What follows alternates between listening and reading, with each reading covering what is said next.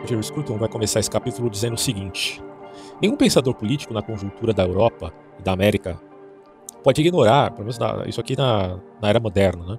pode ignorar as mudanças impostas na nossa vida intelectual pelos escritores e ativistas da esquerda, que tanto influenciaram, tanto nos Estados Unidos quanto em outros países, na Europa, na América do Sul, etc.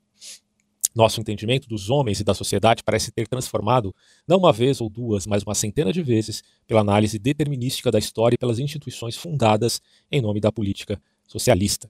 Nenhum escritor pode tapar inteiramente seus ouvidos aos argumentos e às exortações que lhes são propalados dos postos de comando da economia intelectual e moral, e embora algum agora seja evidente que aqueles postos foram capitulados sem qualquer disputa e continuem inadequadamente reivindicados, nem sempre se reconhece a importância é, de recuperá-los.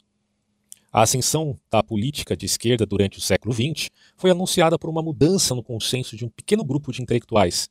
O novo consenso era decididamente encorajar os membros dessa nova geração que tivessem o ímpeto e a convicção de devotarem-se totalmente à busca do poder. No longo prazo, tais mudanças de opinião importam. E importaram desastrosamente. Esse é o problema.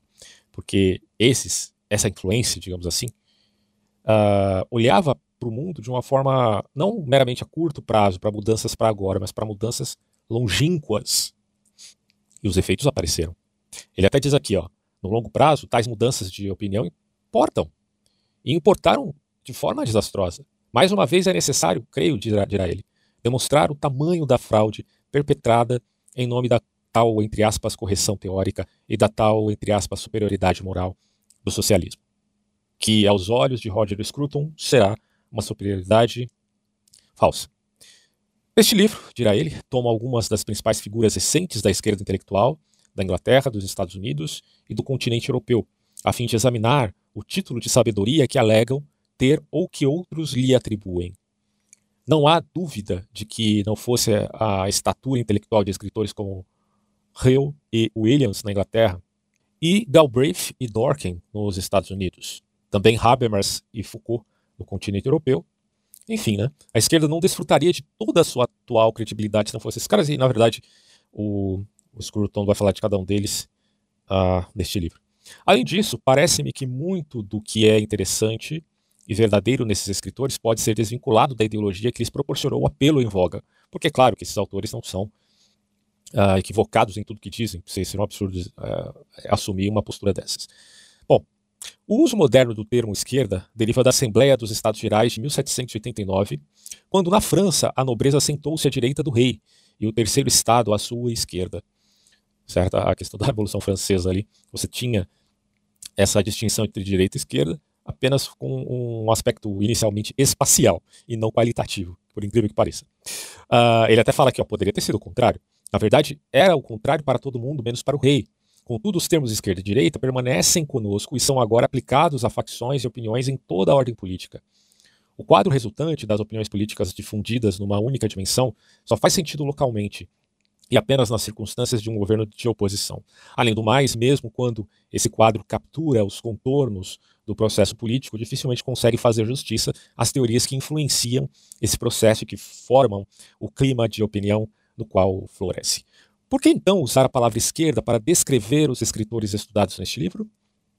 Por que usar um simples termo para abarcar anarquistas como Foucault, marxistas dogmáticos como Althusser, liberais como Dworkin eh, e céticos satíricos como Galbraith? Bom, a razão é simples. Muitos daqueles que, dis que discuto é, aqui estiveram associados com um movimento que se autodenominou Nova Esquerda.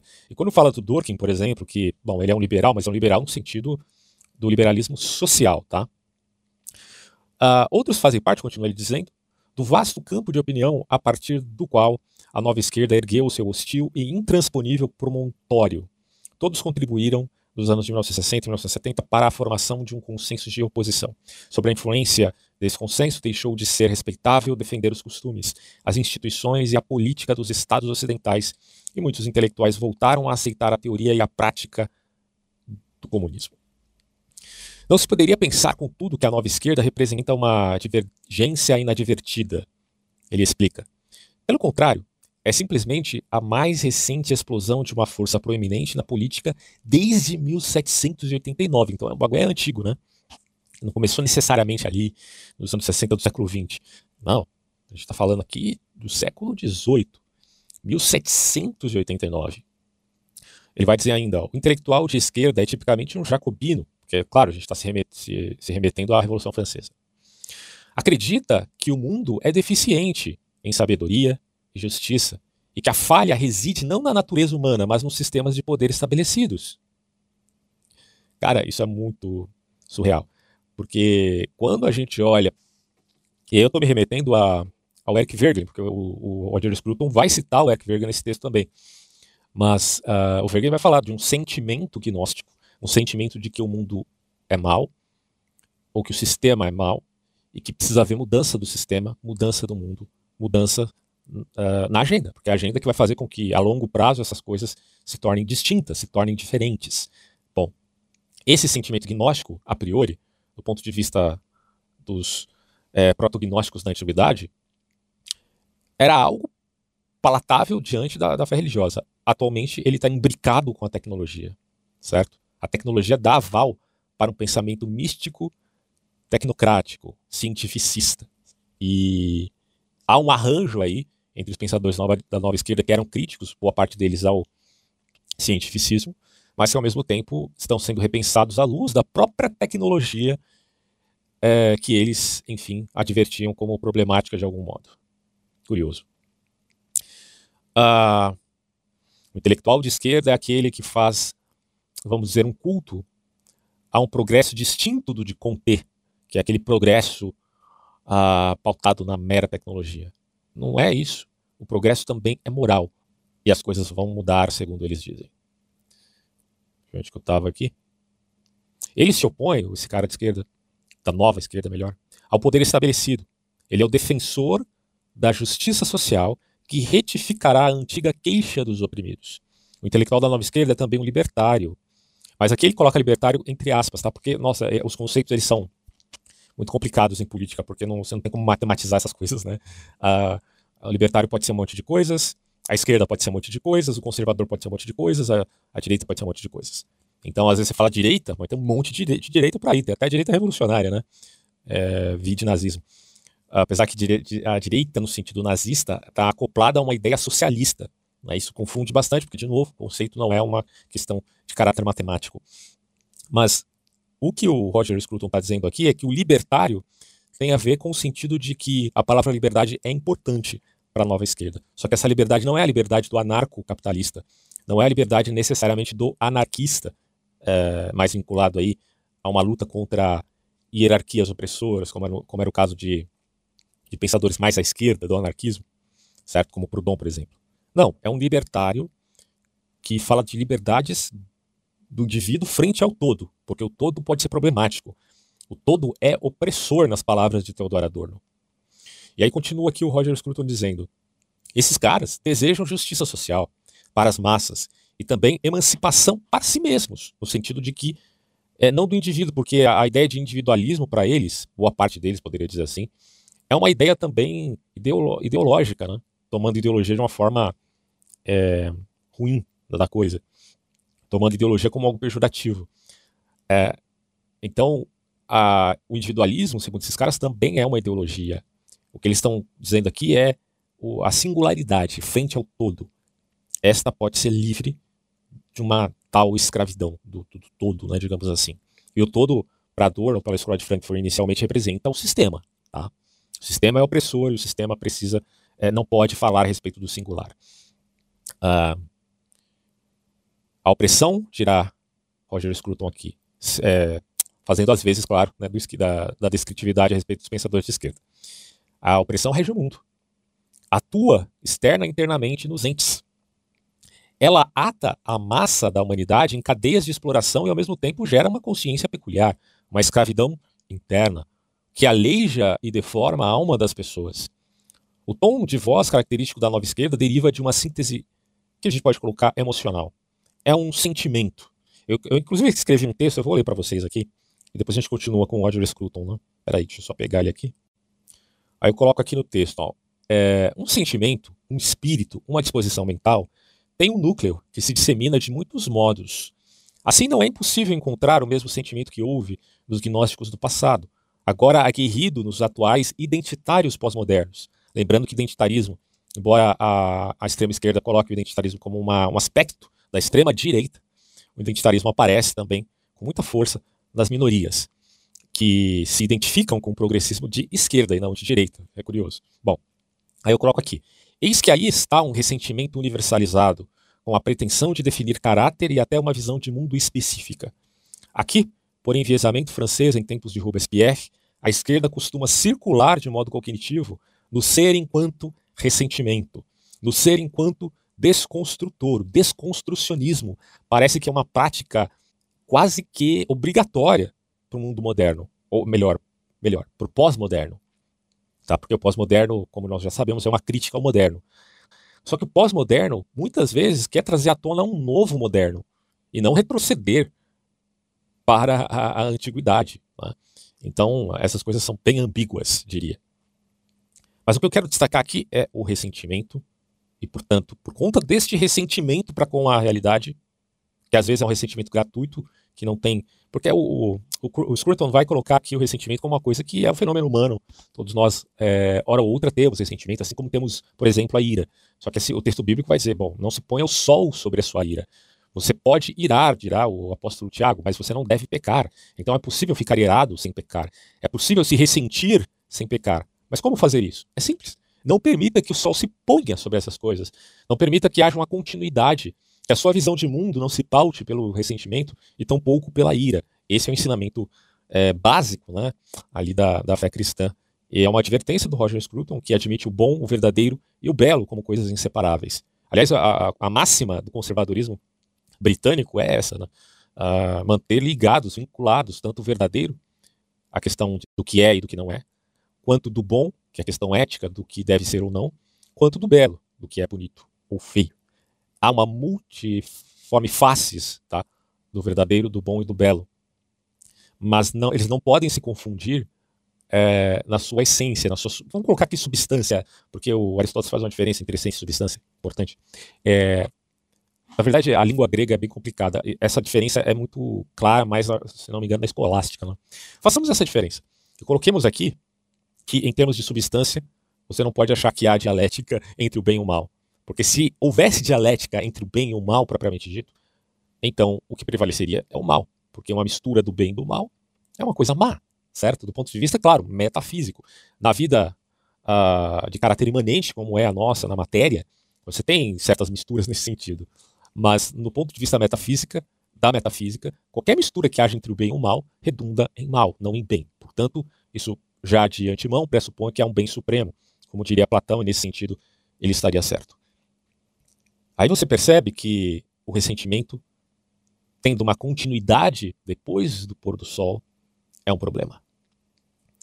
Ah, aí eu coloco aqui, ó, na antítese da sabedoria que desorganiza em via de exaltá-la, porque o Robespierre fazia um culto à sabedoria. Só que a sabedoria, inicialmente, até para o pensamento gnóstico, ela deveria organizar. Mas agora, quando se toma a sabedoria ah, como sendo aquela que ocasionou o mundo bagunçado, porque ela seria, entre aspas, a mãe do demiurgo que cria o mundo, segundo o mito da gnose, e esse demiurgo seria o deus dos cristãos para os gnósticos, é, aí o problema do sistema estava dado. Então a sabedoria é, gerou um é, é, é, é, o que eles chamam de erro de Sofia, né? Erro de Sofia. Que coisa perversa pensar assim, porque isso coloca no coração do homem, é, tira da verdade do coração do homem a graça, né, que é aquela coisa de admitir o favor imerecido da vida. Eu estou vivo, nem sei porquê, é o favor imerecido. Né? É, e coloca e troca isso pelo ressentimento, que é uma outra coisa. E esse é o sentimento, dirá Roger Scruton, que habita o coração da gnose também em termos políticos, que aparece no, na mentalidade revolucionária, tanto de esquerda quanto de direita. Mas aí o Roger está falando aqui, claro, num, sentido mais de esquerda, porque ele está pensando com a nova esquerda, tá? Ah, e aí eu coloco aqui, é notório, porém, que a metacognição dê conta de enxergar o que está por trás das intenções, tanto as suas como a de outros. É você se sobrepondo sobre si mesmo é você se sobrepondo sobre as circunstâncias é, neste milagre de repensar e de refletir as coisas além da sua própria constituição. Aí eu coloco por associação, porque você também está pensando nos outros. Naquelas, no, no quesito das intenções, né, não pautado pelo rancor, mas como que superando esse rancor, esse ressentimento. E essa é a capacidade do espírito humano de se sobressair diante de uma mentira sem que necessite usar de pós-verdade. Tá? Ainda vou trabalhar melhor essas questões, eu tenho vários textos que eu coloco em forma de aforismo que eu vou trabalhando no decorrer do tempo. Mas é só para a gente se situar aqui, encaixando com a descritividade aqui do Roger Scruton frente a, a essa ideia da nova esquerda. Mas voltemos ao texto do autor. A opressão que rege o mundo, acredita, esses pensadores da, da esquerda, da nova esquerda, é, é um problema. É, essa opressão ata a massa da humanidade em cadeias de exploração, ao mesmo tempo gera uma consciência peculiar, uma escravidão interna que aleija e deforma a alma das pessoas. O tom de voz característico da nova esquerda deriva de uma síntese emocional. O novo intelectual advoga a velha ideia de justiça, mas acredita que justiça envolve sua própria emancipação de todo o sistema, toda estrutura, toda a restrição interna. É aquela coisa da emancipação, é, que é tão importante, tão claro na mentalidade da escola de Frankfurt.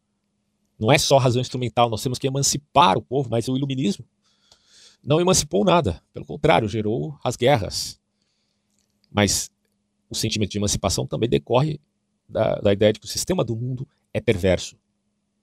E totalmente perverso. A importância moral desta síntese é óbvia, dirá o Scruton. Ao unir o clamor contemporâneo por libertação à antiga causa da justiça social, a nova esquerda defende os interesses da humanidade, mesmo quando se inclina de forma contundente em direção à libertação e ao agradecimento do self. E justiça social é um objetivo tão irresistivelmente importante e, sem dúvida, tão superior aos interesses estabelecidos que se opõe a ela, que redime toda ação feita em seu nome, sem nenhum pudor. O defensor da justiça social regozija-se com o ardor do combate e, no caso de aliar-se a fanáticos, pode até se tranquilizar, assumindo que se trata de um modo antigo de virtude. A virtude suprema é a emancipação por meio da justiça social. Mas aqui não se calcula, digamos assim, o problema do mal. E por que, que não se calcula isso? Porque às vezes até os fins justificarão os meios. Ainda que essa expressão maquiavélica, porque vem de, de Maquiavel, na verdade, Maquiavel nunca disse isso. Ele deu a entender que os fins justificam os meios, mas ele não chega a falar ipsis literis os fins justificam os meios. Né? Bom, de qualquer modo, é, a nova esquerda também não dirá que os fins justificam os meios mas ela assim agirá do ponto de vista de uma revolução cultural e não mais da força da violência, embora a violência seja algo ambíguo e do ponto de vista literal ela possa ocorrer também por conta dessa guerra cultural. Ao examinar os movimentos da esquerda, é importante lembrar que esse potencial purificador da busca da justiça social é salutar, é enfático. Muitos socialistas são tão céticos quanto nós somos, geralmente, em relação aos impulsos utópicos. Isso ele está falando dos conservadores. É... Então, alguns socialistas são como os conservadores, por serem céticos aos impulsos utópicos. Ao mesmo tempo, tendo se unido sob uma bandeira moralizadora, que é muito moralizante, né, essa, todo esse empreendimento da nova esquerda, apesar de eles não serem necessariamente morais, eles inevitavelmente se encontram galvanizados, inspirados e mesmo governados pelos mais fervorosos membros de sua uh, seita política, nas palavras aqui de Eric Verglen. Pois a política de esquerda é política com um objetivo. Seu lugar dentro de tal aliança é julgada em. A palavra aqui está escrita de forma errônea, mas acho que é função. Entre função, porque eu coloquei esse texto aqui está em PDF e eu tive que passar pelo OCR para transformar aqui as, as palavras em destaque. Mas é função, né? Julgada em função de até onde se está preparado a ir em nome da justiça social. Até onde nós vamos em nome da justiça social, em nome do direito do singular frente ao todo. Uh, dirá Scruton, conservadorismo, ou no mínimo conservadorismo na tradição inglesa, é uma política de costume, compromisso e firme indecisão. Indecisão. Porque geralmente o conservadorismo se pauta no direito consuetudinário, que é tão enfatizado pelo Hayek, certo? Bom, a política inglesa, o conservadorismo inglês, se pauta muito no direito constitucionário. Tanto Burke como é, a questão do padrão do gosto de David Hume é pautado nessa ideia. Para o conservador, a associação política poderia ser vista do mesmo modo que a amizade. Ela não tem um propósito primordial, mas muda a cada dia de acordo com a imprevisível lógica do curso das coisas entre os homens.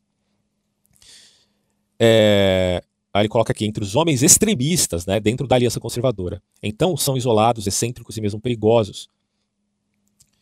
O, extremismo é perigoso pra, para o conservador. Quando ele olha isso, não importa de que espectro político ele se, esse tal extremista se identifique, o conservador o verá, pelo menos o conservador britânico, né? Vamos colocar aqui que o Roger Scruton é um, um, britânico, um inglês, uh, verá os extremistas sempre com muita desconfiança. E até ele coloca, longe de serem parceiros comprometidos de forma mais profunda no empreendimento comum, eles estão separados por seu total despropósito daqueles que buscam seguir. E não deveríamos nos surpreender, portanto, que os movimentos de esquerda, embora constituídos por sensatos baixos escalões, sejam tão frequentemente liderados por fanatismos. O pensamento fanático é pautado num fundamento exagerado. Como eu disse, são sentimentos muito poderosos, são patos, são paixões. Não que a paixão seja algo errado. É, hoje, muitos psicólogos colocam dessa forma. Né? As emoções, as paixões, quando sintetizadas com a razão, geram sentimentos superiores. Então, não é só patos. É, no cristianismo é justamente assim, né? Você tem a paixão de Cristo de um lado, é, e, mas a paixão de Cristo, não, de Cristo não é patos, porque o culto de Cristo é racional, nas palavras do apóstolo. Então, você tem a, a junção de um culto racional com uma, com uma paixão que é fundamental, porque a, o vitalismo da razão está na paixão. É necessário você ter paixão. Mas para que haja um nascer de sentimentos superiores, você precisa dos dois. Você precisa da paixão, você precisa também da síntese com o culto racional. Só que geralmente no pensamento fanático, o que surge daí é apenas a patos, não há a razão. Eles são inimigos, na verdade, da razão, no sentido da razão ser um bom senso, por exemplo. E aí isso gera atitudes extremas e, por consequência, muitas vezes cai na violência, seja ela do ponto de vista de destruir patrimônio cultural por via intelectual, seja por provocar violência literal e machucar e até matar pessoas. Último estágio do fanatismo é matar em nome da fé, seja uma fé política, seja uma fé metafísica.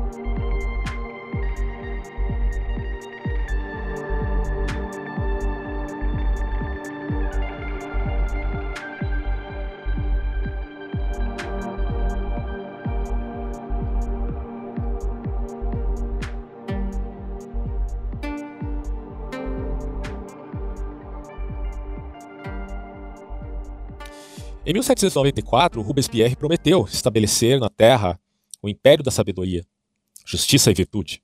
E seus sucessores rivalizaram com ele na pompa e no anticlímax de suas reivindicações. Uh, mais para frente, Rosa de Luxemburgo, inclusive tem um vídeo sobre ela aqui no canal, numa série sobre os pensadores da esquerda pós-Marx. Rosa de Luxemburgo disse aos seus inimigos o seguinte: amanhã a revolução acenderá ecoando a toda altura e para sua consternação anunciará o som de todas as trombetas. Eu era, eu sou, eu serei. É, é as palavras de, Javé a Moisés, né? Meu nome é eu sou o que sou, eu serei o que serei. Então a Roja de Luxemburgo está fazendo às vezes aqui até é, do pensamento judaico. Uh, aí ela coloca assim: seu camarada, ah, na verdade o Robert Scruton vai, vai comentar, né? Seu camarada e companheiro de armas o Karl Liebknecht, que também cito o Liebknecht nesse vídeo sobre Roger Luxemburgo, é, prosseguiu dizendo: estamos lutando pelos portões do paraíso. É, quer dizer, lutar pelos portões do paraíso significa que nós, se ganharmos, entraremos nele. É uma utopia, porque é a imanentização do escatom, como dirá Eric Verglen. Uh, e Scruton fala: tal grande e eloquente sentimento, uma patos, persiste nos escritores de, nos escritos, aliás, de Herbert Marcuse e Erich Fromm, na Escola de Frankfurt, mas está ausente nos pensadores que discutirei adiante. Ou presente apenas silenciosamente, reluzindo aqui e ali na prosa circunspecta de Habermas, Williams e Anderson. Que aí a gente está falando de, de, pensadores mais rebuscados, né? diferente do que foi, a, por exemplo, a primeira geração de Frankfurt. É, com a visão de uma fagulha distante, mas o Habermas mesmo ainda acredita no, naquilo que a gente pode chamar de empreendimento de emancipação é, iluminista. Né? Ele é um pensador moderno, não é um pensador pós-moderno. Ele acredita numa nova modernidade. Ou que se tirar um empreendimento que ainda há na modernidade que vai se concretizar de algum modo. Bom, a busca de justiça social não é menos intransigente. E o sentimento da inimizade não é menos real. Mas a atmosfera nublou. O exército da esquerda recuou à sua montanha, de onde lança as brumas da política moderna insultos obscuros e encantos misteriosos. O fanatismo toma, assim, uma nova forma. Ele não busca conduzir as massas, mas conjurar mistérios que secretamente alcançarão o objetivo comum e então fazer a liderança desnecessária. É intrigante isso, porque a esquerda, ou pelo menos a, a bibliografia, os livros de esquerda, eles são tão complexos do ponto de vista de uma literatura, é, que são como que enigmas que você precisa adentrar. Você é um iniciado na literatura da nova esquerda, que vai muito, mas muito além do, do marxismo. Karl Marx é um sujeito muito literal perto dessa nova esquerda tão sofisticada e que tem muitos braços, né, que não, não é uma coisa unívoca de modo algum. Assim como o pensamento revolucionário da direita, que também tem um caráter místico e de iniciação muito forte, não é uma coisa monolítica. Mas aqui essa direita que eu, que eu falo como revolucionária não é a direita do Scruton, tá? O Scruton, repito aqui, é um pensador do conservadorismo britânico que não tem laços com a, o conservadorismo revolucionário alemão que desemboca na nova direita francesa. Bom, os escritores que investigam dirá Scruton têm plena certeza da natureza deste objetivo. E para muitos deles, justiça social requer socialismo. Socialismo e justiça social andam juntos. Há quem possa separar isto, mas eles não fazem assim. Se eles não explicam com seriedade o que entendem por socialismo, dificilmente tal defeito é novo, certo? Eles não estão preocupados em definir certos conceitos, mas já partem de um suposto arbitrário a priori. Eles estão dizendo a priori, mas esse axioma é muito duvidoso. Marx, que forneceu a teoria perfeita da opressão, que é a luta de classes, dispensou todas as tentativas existentes de descrever as instituições do governo socialista como utópicas. No lugar delas, ele estava satisfeito com o socialismo científico, que é uma balela, né? Você, você dizer que o socialismo de Marx é científico e os outros são apenas anedóticos, né? quase que anedóticos. É, em que em que há, em que consiste essa ciência do socialismo do Marx? Mas enfim, né? Entre aspas científico, que, promete, que prometesse aí o comunismo completo como um resultado lógico. É tão científico que ele chega a ser quase que matemático, porque é uma herança iluminista no marxismo aí, para o próprio Karl Marx. Mas essa matemática estava errada, porque a gente não chegou a essa utopia comunista. E, e nunca vai chegar assim. É, se nós chegarmos a uma mudança estrutural no mundo, como pretendem os tecnocratas, é, será uma mistura de conter com o socialismo marxista. E não só é, o comunismo é, surgindo né, das sociedades socialistas que já haviam superado o capitalismo. Isso nunca aconteceu. O capitalismo, a, a pretensão dos, dos grandes cosmocratas atualmente é é, reformar o capitalismo e não exterminar a, a, ideia capitalista, porque já viram que isso não faz sentido. A própria economia socialista, pautada numa economia planificada, é, já foi pro brejo há bastante tempo. Né? Mas, entre aspas, de novo, né, o, o Scruton trabalha muito com, essas, com essa prescrição simbólica. Né? Ele vai dizer assim, a inevitabilidade histórica dessa condição aliviava Marx, mas essa inevitabilidade não é de fato inevitável é, aliviava Marx da necessidade intelectual de descrevê-la, porque o que é, enfim, o comunismo? Descreve para mim. Como que vai ser? Ele não faz exatamente isso. Tudo, tudo que sabemos é que sobre o comunismo, os homens serão iguais, prósperos e livres. Mas aí, o que é ser igual, né? O que é ser igual? O que é ser próspero? O que é ser livre? Toda a filosofia, desde a época de Platão e Aristóteles, vive discutindo o que é liberdade, o que é felicidade, o que é prosperidade, o que é igualdade. E a gente passa aí pro, uh, para um pensamento muito danoso, de novo, na Patos, porque a direita quer ser diferente, a direita extremista, a direita revolucionária, é, quer se sobrepor à ideia de igualdade, até se pautando na diferença racial, que é um absurdo. Né? Porque a admissão de isonomia, ainda que na teoria e não necessariamente na prática, na prática é um pouco mais complexo, né? Uh, dentro de uma democracia liberal se ter isonomia, porque às vezes o político se sobressai sobre a pessoa de uma uh, que não tem o mesmo status que ele tem, e ele consegue escapar de certas condenações. O Brasil é expert nisso. Então, isonomia aqui no Brasil pô, não, não existe na prática necessariamente. Mas, assim, como ideal teórico, é fundamental você admitir isonomia e igualitarismo. Nem isso esses caras extremistas fazem. Tá? Já a esquerda se pauta no, no igualitarismo como se a igualdade fosse um elemento que quase que perene, certo? Perene porque ele não, não depende do contexto né, de determinada situação. Mas a gente sabe que tanto a igualdade quanto a liberdade, quanto a prosperidade dependem sim de um contexto, ok? Se eu me esforço para fazer algo e o cara do lado que não se esforça em nada, certamente nós não somos iguais. Então a igualdade está dependendo de um contexto. Agora, do ponto de vista da dignidade humana, do ponto de vista ontológico, do ponto de vista da importância de cada um, sim, somos iguais.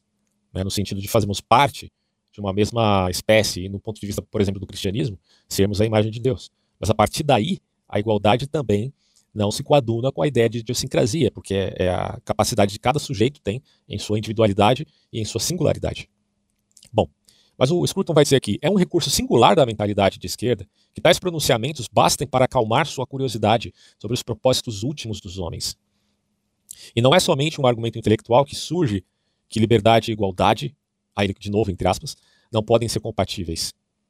A ideia é de que é, há essa possibilidade. Então a história humana, dizem, né, uh, atesta o fato, e nenhuma história o fez de forma mais reveladora que a história do socialismo marxista. Os escritores da nova esquerda mostram, portanto, uma preocupação ansiosa e defensiva com a história. A história da esquerda tem uma agenda oculta, coloquemos assim. Ela deseja mostrar que a história está inclinada em uma direção socialista, porque isso já faz parte do viés deste tal cientificismo né, uh, social. A história se direciona para o socialismo. Aí eles têm que manipular também dados históricos para chegar a essa conclusão. Mais do que tudo, as forças de reação são frequentemente vitoriosas, mas só porque o socialismo as mobilizou em prol de si mesmas.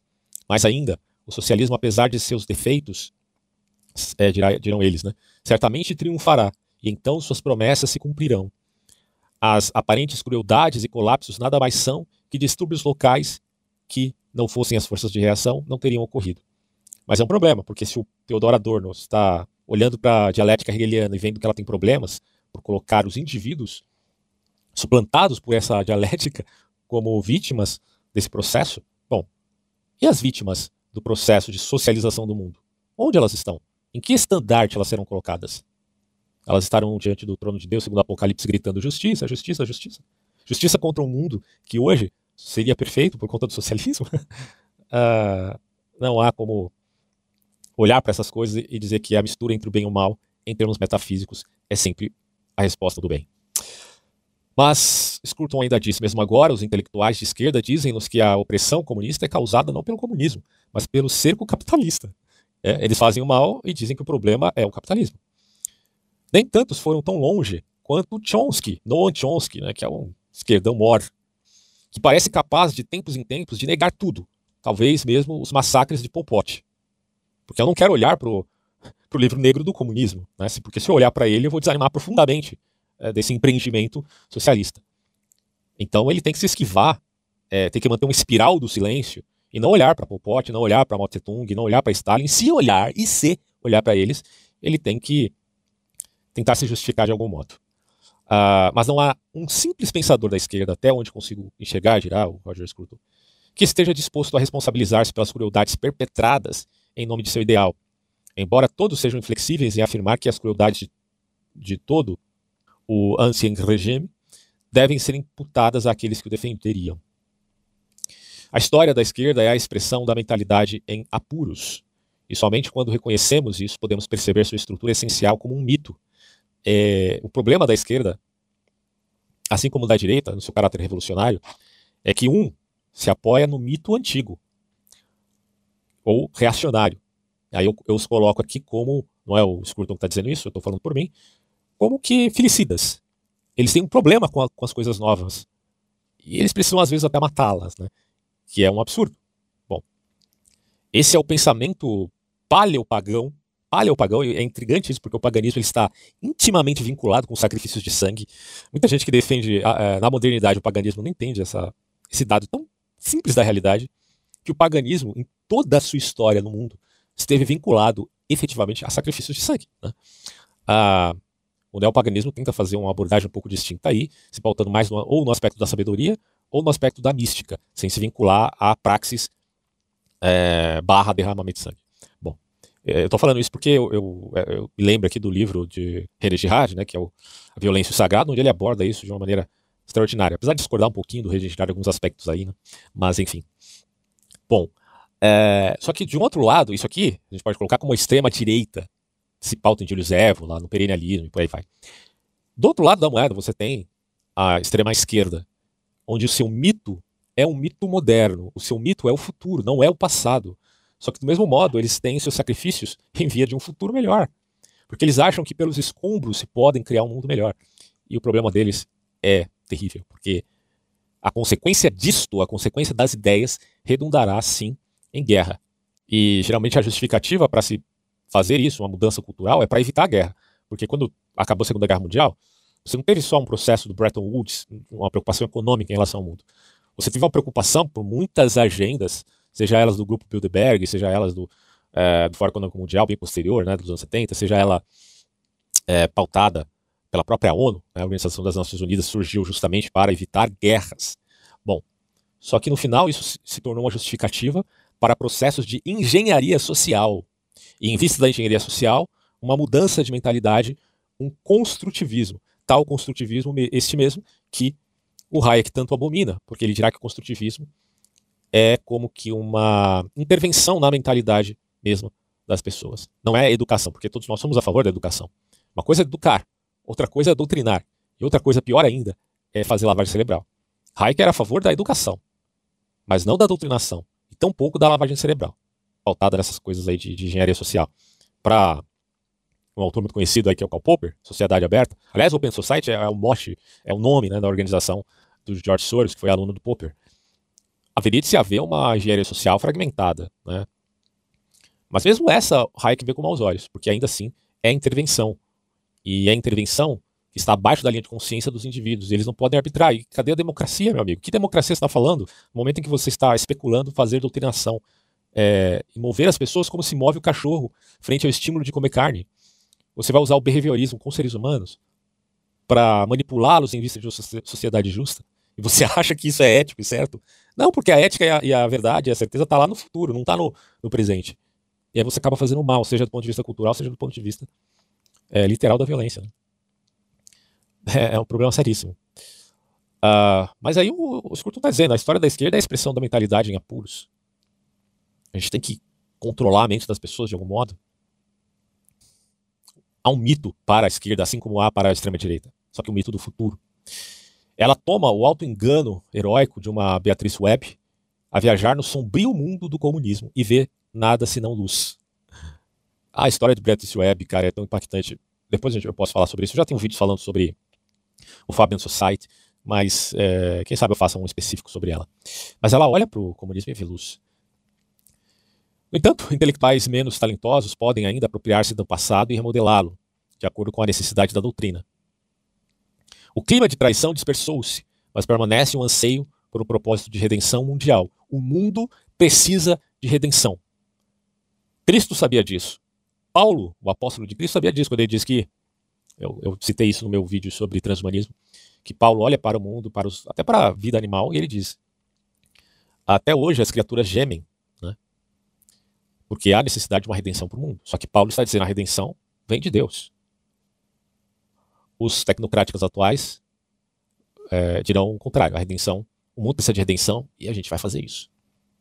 É, Aquele que estabelecerá finalmente o império da justiça social serão os aristocratas do poder. Mas é engraçado, porque a esquerda luta contra uma elite. Porque a revolução tem que vir do, da classe é, do agente da história. Quem que é o agente da história? Essa é a, primeira pergunta que a gente tem que fazer. Quem que é o agente da história? É o proletariado ainda? Para os ortodoxos marxistas, sim. Uh, mas para a nova esquerda seria, quem sabe, o lumpen proletariado, a classe estudantil, o intelectual, quem é? Quem é o agente da história? Uh, hoje, a gente sabe que existem pessoas desejosas de serem agentes. E por incrível que pareça, para o desconsolo da classe esquerdista, esses tais são uma elite financeira. Só que uma elite financeira também intelectual. Por exemplo, George Soros ganhou sua fortuna uh, com ações. Né? Ele literalmente quebrou o banco inglês. Mas tudo isso com especulação, é, sendo um acionista, etc. Mas ele também é um intelectual popperiano que vai além de Karl Popper, muito além. Sua sociedade aberta é, é engraçado né, pensar isso, porque a sociedade aberta de Karl Popper luta contra o tribalismo, porque o tribalismo é um problema para o mundo. Tá? Não deixa de ter certa razão aí. Né? O pensamento ultranacionalista é perigoso? Sim. Faz mal para o mundo? Sim. A direita da alt-right estadunidense demonstra claramente esse problema. Só que eles, eles se acham, de fato, eles se veem como redentores para o mundo. Há um sentimento religioso aqui. E daí, o clima de traição, é, colocará aqui o. Vamos voltar um pouquinho, peraí, ó. Mas os intelectuais menos talentosos podem ainda apropriar-se do passado e remodelá-lo de acordo com a necessidade da doutrina. O clima de traição dispersou-se, mas permanece o anseio por um propósito de redenção mundial aquele que estabelecerá finalmente o império da justiça social. Nós trazemos redenção para o mundo, porque cadê Deus? Né? Aquele, inclusive a imortalidade, segundo os transhumanistas. Aqueles que tentam chamar a atenção para fatos inquietantes, os que dizem que justiça social pode ser intrinsecamente desejável, são ignorados ou demonizados. Como assim justiça social indesejável? Tá, mas partindo do contexto de uma demagogia frente àquilo que se chama de justiça propriamente dito. Porque justiça não pode ser algo seletivo. É nesse sentido que, que a, o conservadorismo de, de Scruton está dizendo pode haver problemas na justiça, entre aspas, social, entre aspas. É uma justiça seletiva. E tudo o que aconteceu na década recente, à época, né, desses caras, de forma a mudar as mentes dos homens não, não comprometidos, deixou a mentalidade socialista impassível. A assimetria moral, a expropriação pela esquerda de toda a bagagem da virtude humana, que agora a esquerda é, é aquela que é o, a, é o arauto da moralidade. Por isso que eles são muito moralistas. Então acompanha uma assimetria lógica, ou seja, uma suposição que o ônus da prova recai sempre no outro lado. O ônus da prova sempre é para aquele suposto vilão, certo? Que é a família burguesa, a, ou, em outros termos, a classe média. A, classe, a mesma classe média que sustenta o Brasil, os Estados Unidos, enfim, vários outros países, essa classe média se tornou inimigo e o ônus da prova está do seu lado. Ah, eu estou colocando classe média aqui, mas o Roger Scruton não chega a falar classe média, né? Cada país tem um contexto diferente. Nem é possível esse ônus ser aliviado, dirá ele. Considere as teorias de Marx. De sua primeira enunciação, despertaram as mais animadas controvérsias, e é improvável que elas pudessem permanecer intactas. Na verdade, parece-me que tudo das teorias de Marx foi refutado. Desde a economia planificada, que já é um absurdo. O Max Weber já sabia disso, né? Ele vai citar aqui, ó, quer ver? Uh, de sua primeira enunciação, do Marx, né, despertaram as mais animadas controvérsias, e é improvável que elas pudessem permanecer intactas. Na verdade, parece-me que tudo das teorias de Marx foi refutado, a teoria da história de Maitland, uh, Weber e uh, Sombart, enfim, as teorias de valor também, de Bombaverk, de Mises, o Mises faz uma crítica à economia planificada, assim, a, a, acho que a melhor crítica feita ao marxismo foi do Ludwig von Mises, sem dúvida nenhuma. E vários outros autores fizeram a crítica. Então a teoria uh, também da falsa consciência. Né? A questão de consciência em Marx é, assim, daria um vídeo à parte. Eu teria que até é, promover aí uma divulgação desse problema no marxismo. Mas, fora isso, a alienação e a luta de classes por ampla gama de pensadores, desde Sombart, Popper, Hayek e outros. Tá? O Popper mesmo, o Karl Popper é um, é um crítico voraz do historicismo e, por, e, conta, e, e coloca na conta do historicismo é, boa parte dos marxistas. Né? Aliás, coloca o marxismo é, como precursor dessa ideia historicista. Essa metafísica, né? Ah, é materialista, mas é metafísica, filho, ainda assim. É uma pretensão de falar a respeito do todo. Bom, e o Scruton vai dizer: nem todos aqueles críticos poderiam ser colocados na direita do espectro político. Nem são eles todos hostis à ideia de justiça social, tá? Mesmo da direita. Desde que tal justiça social não seja seletiva. Ainda que nenhum deles, até onde sei, tenha recebido da nova esquerda uma resposta mais persuasiva do que uma zombaria. Porque a ideia da. Muitas respostas da, da nova esquerda frente aos seus antagonistas é aquele famoso kkkkk. Né? Quer dizer, desde quando o piada se tornou uma resposta efetiva aos problemas que existem de fato na nova esquerda. Mas aí, em resposta àqueles que criticam a nova esquerda, resta a zombaria. Mas isso também acontece com a direita em relação à esquerda, né? Vamos ser justos. Bom, isso não é porque a nova esquerda considere o marxismo clássico um defunto né, e a discussão continuada de seus princípios inútil. Pelo contrário, as afirmações centrais marxistas são recorrentemente, recorrentes nas obras dos autores que aqui investigo. É como se fosse uma espécie de espiritualização de Marx. Marx estava errado num bocado de coisas, mas se ele é o profeta, a gente vai espiritualizar tudo. Né? É, fazendo às vezes do alegórico bíblico. Apesar que a alegoria na Bíblia é, é, tem a sua validade, né? lembremos. Mas no marxismo é forçação de barra completa, total. Né? Uh, e dirá, e como regra, elas não são nem refinadas nem qualificadas, mas expressivamente assumidas como as premissas incontroversas de análise social. O crítico da doutrina de esquerda é então compelido a refletir sobre sua própria posição. Se os, escritor, se os escritos né, de Max Weber, Sombart, Mallock, Hayek, Bombaverk, Mises e Popper não tiveram nenhum impacto nos pontos fundamentais da crença de esquerda, e eles são, assim, demolidores. Para quem conhece um pouco desses autores sabe que as críticas desses caras são demolidoras frente à esquerda. Mas, enfim, se nem isso é, abalou os fundamentos da crença da esquerda, como pode ele, né, o crítico da esquerda, esperar causar algum impacto propriamente dito? É, e como é que ele responderá às pressuposições de que carrega o ônus da prova, né, porque o ônus da prova é jogado nas costas dele, quando pensadores com tal poder e seriedade foram incapazes de aliviar esse ônus ou mesmo de atrair a atenção daqueles que eles deveriam persuadir. Porque, é, de novo, a nova esquerda é um sentimento, não é uma, não é uma coisa assim do tipo, caramba, uma ideia que você possa discutir racionalmente e racionalmente chegamos a, a pensar, poxa, ela é equívoca. Não. O pensamento de esquerda é um sentimento profundo, visceral, às vezes até gnóstico, repito. Gnóstico porque vê um problema estrutural na realidade essa coisa aqui é muito funda, cara. E aí, o Scurto vai dizer: o mínimo que pode ser dito é que não estamos negociando com um sistema de crença sustentado racionalmente. Antes disto, é paixão. E eu digo aqui, é, não de uma forma universal, evidentemente, mas em geral poderia dizer que é uma paixão do ressentimento. A força do ressentimento é tão profunda. O ressentimento pelo sistema, o ressentimento pela vida, um ressentimento pelo mundo. É uma coisa tão poderosa dentro desse sentimento da esquerda, da nova esquerda, claro. Porque nós é que faz, faremos a emancipação. É, e quando eu me volto ao mito, eu gosto muito de usar o mito Enoquita. Apesar de, do, do Enoque não estar tá na Bíblia, ele é citado, mas o livro, propriamente dito, da tradição, Enoquita não aparece na Bíblia. Aparece só trechos, na verdade. Mas o mito Enoquita é parecido com isso. Quando os vigilantes vão ao Monte Hermon eles se colocam ali e de joelhos eles fazem um voto quase. É, a gente poderia colocar para ser visceral aqui um voto de sangue, né? É, são seres angelicais e tudo, mas eles podem se transmutar. Eles fazem um voto visceral, que eles não vão voltar atrás no seu empreendimento. É a força da vontade, é o sentimento da, da não da gnose, né, no sentido de gnosiologia, epistemologia, é gnose no, no sentido de, de uma decisão de lutar contra o sistema da realidade. Porque a realidade é que é o problema, entende? Mas o homem que faz parte da realidade pode mudá-la. É uma coisa mais ou menos assim. É, há uma decisão categórica. Vamos lutar pelas nossas patos, pela nossa paixão. É claro que no livro do Enoch coloca a paixão como uma coisa meramente vinculada à beleza das mulheres, mas isso, é, do ponto de vista do mito, é só uma aparência do que realmente o mito se propõe a dizer. Porque o real sentimento dos vigilantes frente à realidade é a luta contra o sistema da realidade, propriamente dito. E não contra, e não a favor apenas da paixão que eles sentem pelas mulheres, né? Seria algo relativamente pequeno diante do colossal desejo que eles nutriam em serem eles mesmos os deuses. É...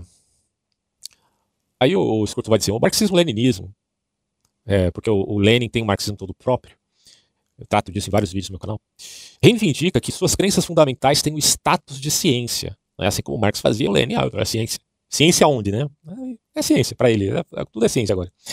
Ainda que seja claro para qualquer observador neutro que essas crenças foram colocadas além das ciências, num reino de absoluta autoridade, entenda-se aqui arbitrariedade, que jamais poderá ser acessado pelos não iniciados, e o termo iniciado aqui é importantíssimo, iniciados marxistas que referem-se a essa santificada, entre aspas, esfera de elocução oficial, não como uma crença ou teoria, mas como praxis.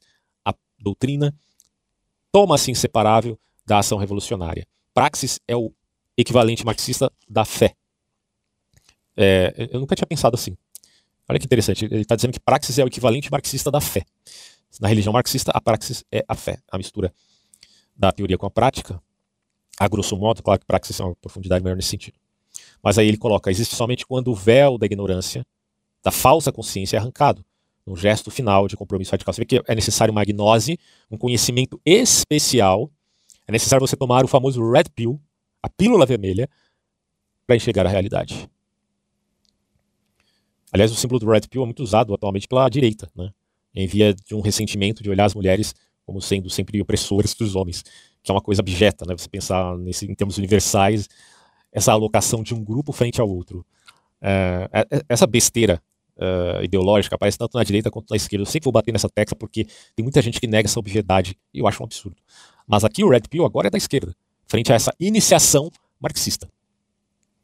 Cientistas políticos frequentemente tomam emprestado um termo de Marx a fim de descrever esse fenômeno peculiarmente moderno, de uma doutrina que, enquanto exige status científico, recusa-se a comparecer diante da corte da evidência científica.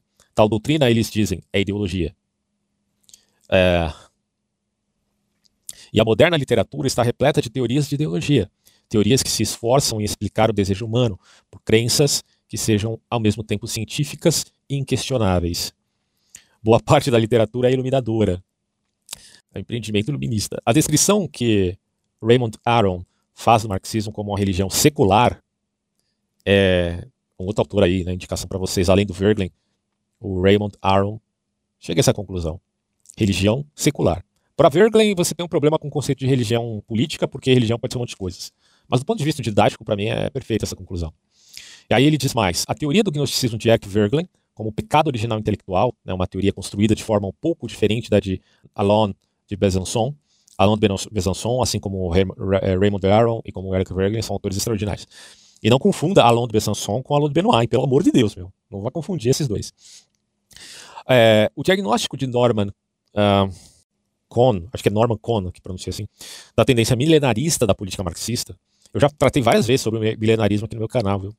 Inclusive, no, num vídeo sobre transhumanismo, eu falo muito sobre isso. E a crítica de Walkshot, da política de objetivos, Michael Walkshot é extraordinário, é outro autor, fantástico esse cara. É, todas essas ideias devem persuadir-nos do caráter essencialmente desviante de muitas das doutrinas é, marxistas. Contudo, a ideologia é não mais do que o subproduto do marxismo. Apesar do marxismo ser crítico à ideologia, porque eles vão ver a ideologia como uma cortina de fumaças do grande sistema, né, aquilo que está na superestrutura, é uma cortina de fumaças para a base da infraestrutura econômica. E aí a ideologia serve, como, por isso que você precisa ser um iniciado para ser marxista, para enxergar essas coisas no, na lente de Marx. Bom, mas ainda assim, a ideologia acaba sendo aí um subproduto do marxismo, um instrumento com o qual ele é tra traduzido na ação, congregando multidões de sua implacável causa, os terríveis Schwammurray, não sei exatamente o que é isso, vamos ver se ele explica aqui, que mudaram a paisagem política de nosso planeta, são um fenômeno que devemos tentar entender. Mas o movimento de massa é distinto das ideias que o inspiram. E ideias que são recebidas como ideologia podem ainda ser sustentadas por argumentos fundamentados, como é o caso aí do, com o marxismo clássico. Né? Portanto, preocupei-me, diz aqui o Scruton, menos com a ideologia de cada escritor e mais com o caminho intelectual seguido por ele. Porque o caminho é, que ele escolheu vai levá-lo a conclusões específicas. Tá? É compreensível que, que nada do que afirmo possa ter qualquer impacto naqueles que adotaram essa ideologia. Mas, é, concentrando-me em argumentos e ideias, é possível que eu consiga falar àqueles que ainda podem ser convertidos a um pensamento, vamos dizer assim, mais pautado no bom senso. Né? É meio difícil, Scruton, mas a tentativa, sua tentativa sem dúvida foi válida. Esse livro aqui é muito bom. Poucos dos pensadores que estudo neste livro not, é, nadam nestes, nessas correntes centrais do marxismo, tão lucidamente cartografadas por, é, por Kulikovsky, um autor. Muitos deles eram desconhecidos antes da Revolução Universitária dos anos 1960, e todos deveriam ser compreendidos à luz daquela revolução, para a qual forneceram proveitoso combustível intelectual. As condições que prevaleceram em 1968 contribuíram com um novo terreno para o sentimento revolucionário e aí é por isso que eu falo, o sentimento revolucionário é uma iniciação. Chega a ser uh, um esoterismo, porque existe o esoterismo com X e o esoterismo com S. O esoterismo com X é aquilo que é dado ao público, que é tido como senso comum. E o esoterismo com S é aquela noção profunda, uma, uma noção quase mágica, né? é, uma, é os mistérios de Satanás, né? segundo o Apocalipse. Uh, isso se, aparece né? não só na esquerda, mas também na direita, repito. E esse é o que chamamos de sentimento revolucionário. Tá? Bom, mas por incrível que pareça, né, dada a Revolução de 1960, até pautar a ideia de revolução sexual, por exemplo, universidades foram tomadas por uma geração que atingiu a maturidade sem a experiência da guerra. Só que agora, as universidades tomadas por uma geração cujos antepassados tinham, em sua maioria, recebido pouca educação, tiveram um outro olhar para o mundo. Eles, eles obtiveram este novo privilégio em circunstâncias de afluência e expansão, quando os últimos vestígios da tra das tradicionais privações estavam sendo destruídos e desintegrados. Nada é mais marcante do que o entusiasmo com o qual este novo público recebeu os pensadores mais medíocres, tediosos e ignorantes, desde que estes tocassem algum acorde de afinidade radical. O comentador do futuro, olhando de volta as obras negligenciadas de Williams, Althusser, eu tenho um ranço desse Althusser que vocês nem imaginam. Enfim, né? É, ele vai citar o Habermas aqui. Achara difícil crer que esses pesados parágrafos, uma vez capturaram corações e mentes de milhares e formaram a leitura básica dos cursos universitários de humanidades e ciências sociais por todo o território da diáspora europeia. E digo mais, caro Roger Scruton, que nunca é citado num curso de filosofia, por exemplo, né? Porque quando eu fiz faculdade de filosofia, o único cara que eu conheço que citou o nome Roger Scruton fui eu mesmo, para vergonha né, de uma faculdade de filosofia. Porque eu estudei na faculdade de filosofia privada, né? Foi uma faculdade muito boa, né? Foram quatro anos de, de estudo. E é um curso interessante, mas toda a bibliografia, é, todo o cânon né, da filosofia é pautada em autores da nova esquerda, é, quando se refere à filosofia moderna, pós-moderna, moderna, pós-moderna juntos. É, então, quer dizer, os únicos autores que você tem ali como uma opção fora a nova esquerda é o Nietzsche, é o. O Nietzsche não dá para colocar o Nietzsche como esquerda, né? Pelo amor de Deus. É o Heidegger e a Hannah Arendt. Assim, os únicos que a gente pode colocar. E, poxa, Nietzsche é um, é um porque o Nietzsche é, é, é quem deu validade, por exemplo, ao pensamento da dialética de alteridade do Theodor Adorno. É, e, ao mesmo tempo, Nietzsche é quem dá subsídio para a direita revolucionária na, seja da estadunidense alt-right, seja da direita europeia francesa. É, é, o Heidegger é a mesma coisa, o Heidegger tinha até o bigodinho do, do Hitler, mas ele é profundamente estudado na faculdade de filosofia, como sendo um pensador que vai muito além do nazismo, até porque o nazismo é rechaçado né, por, por todas essas é, disciplinas né, de humanas.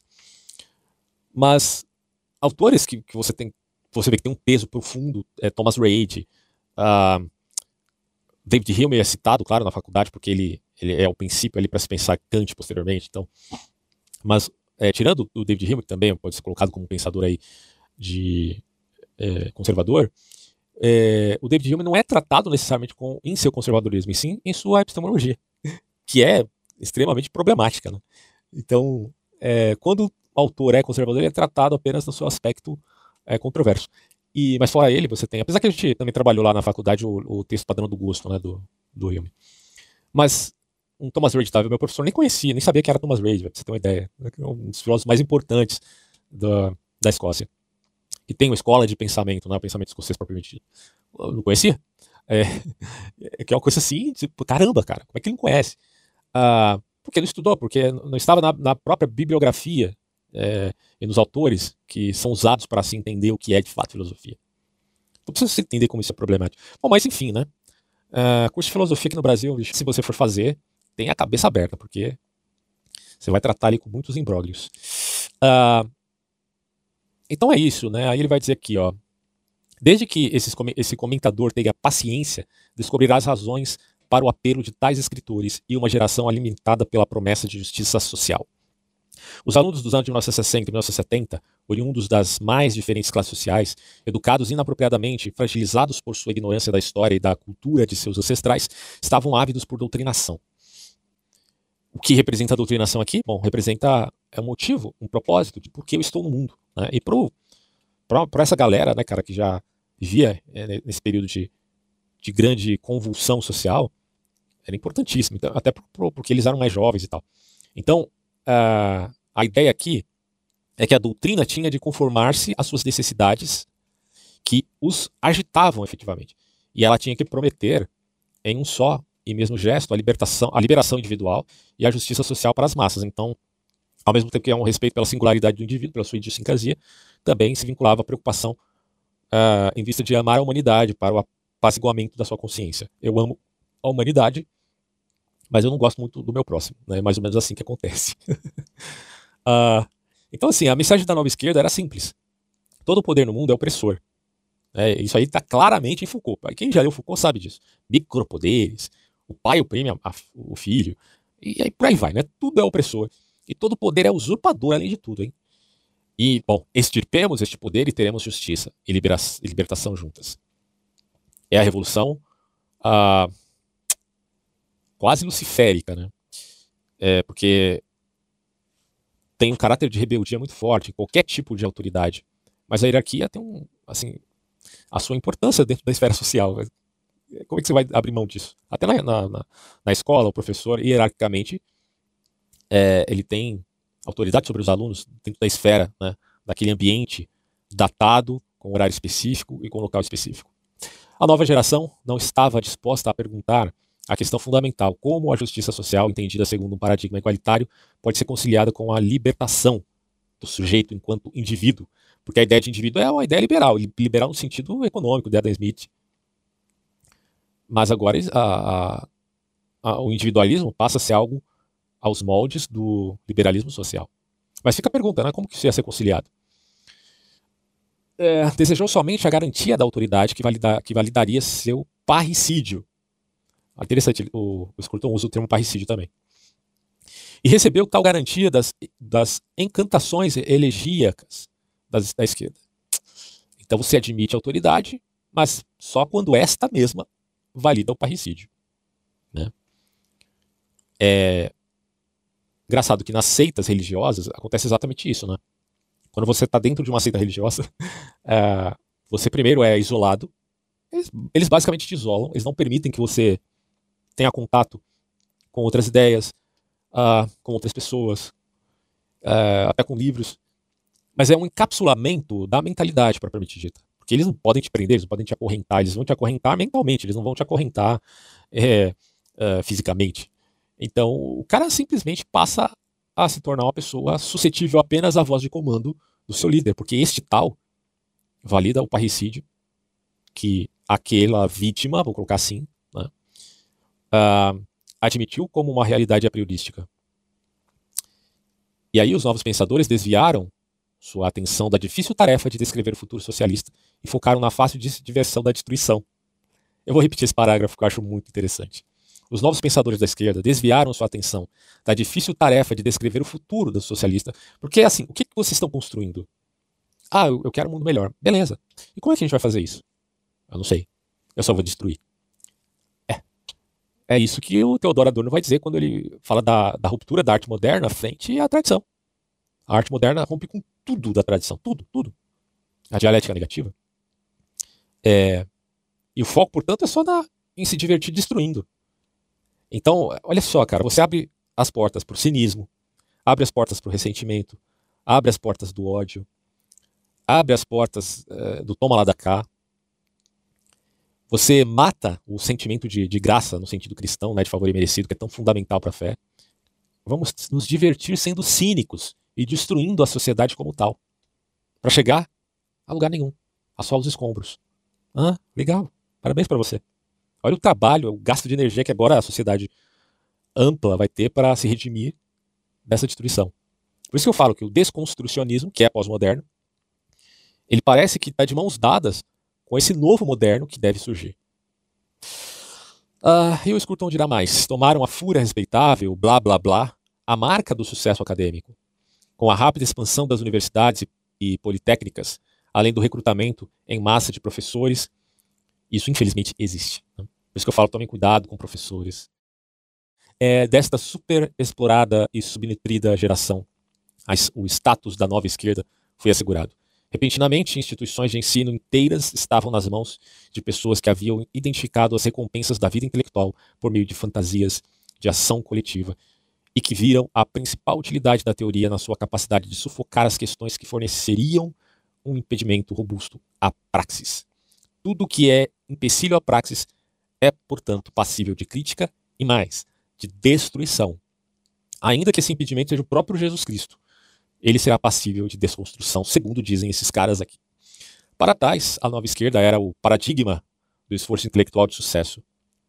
E os escritores que a Roger Scruton dizendo, né, analiso nesse livro, foram escolhidos menos por seus méritos intrínsecos que por sua capacidade representativa. Alguns deles são broncos e abjetos, outros são inteligentes. Pelo menos um é uma espécie de gênio. Eu não cito aqui quem é. é. A influência deles de nenhum modo corresponde ao seu mérito intelectual.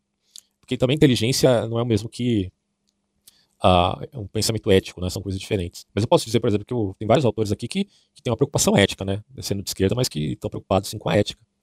É, a influência deles de nenhum modo corresponde ao seu mérito intelectual e quem quer que deseje familiarizar-se com a paisagem intelectual dos anos de 1960 e 70 deve necessariamente vagar por vastas áreas de território infértil e percorrer escassos e desérticos oásis.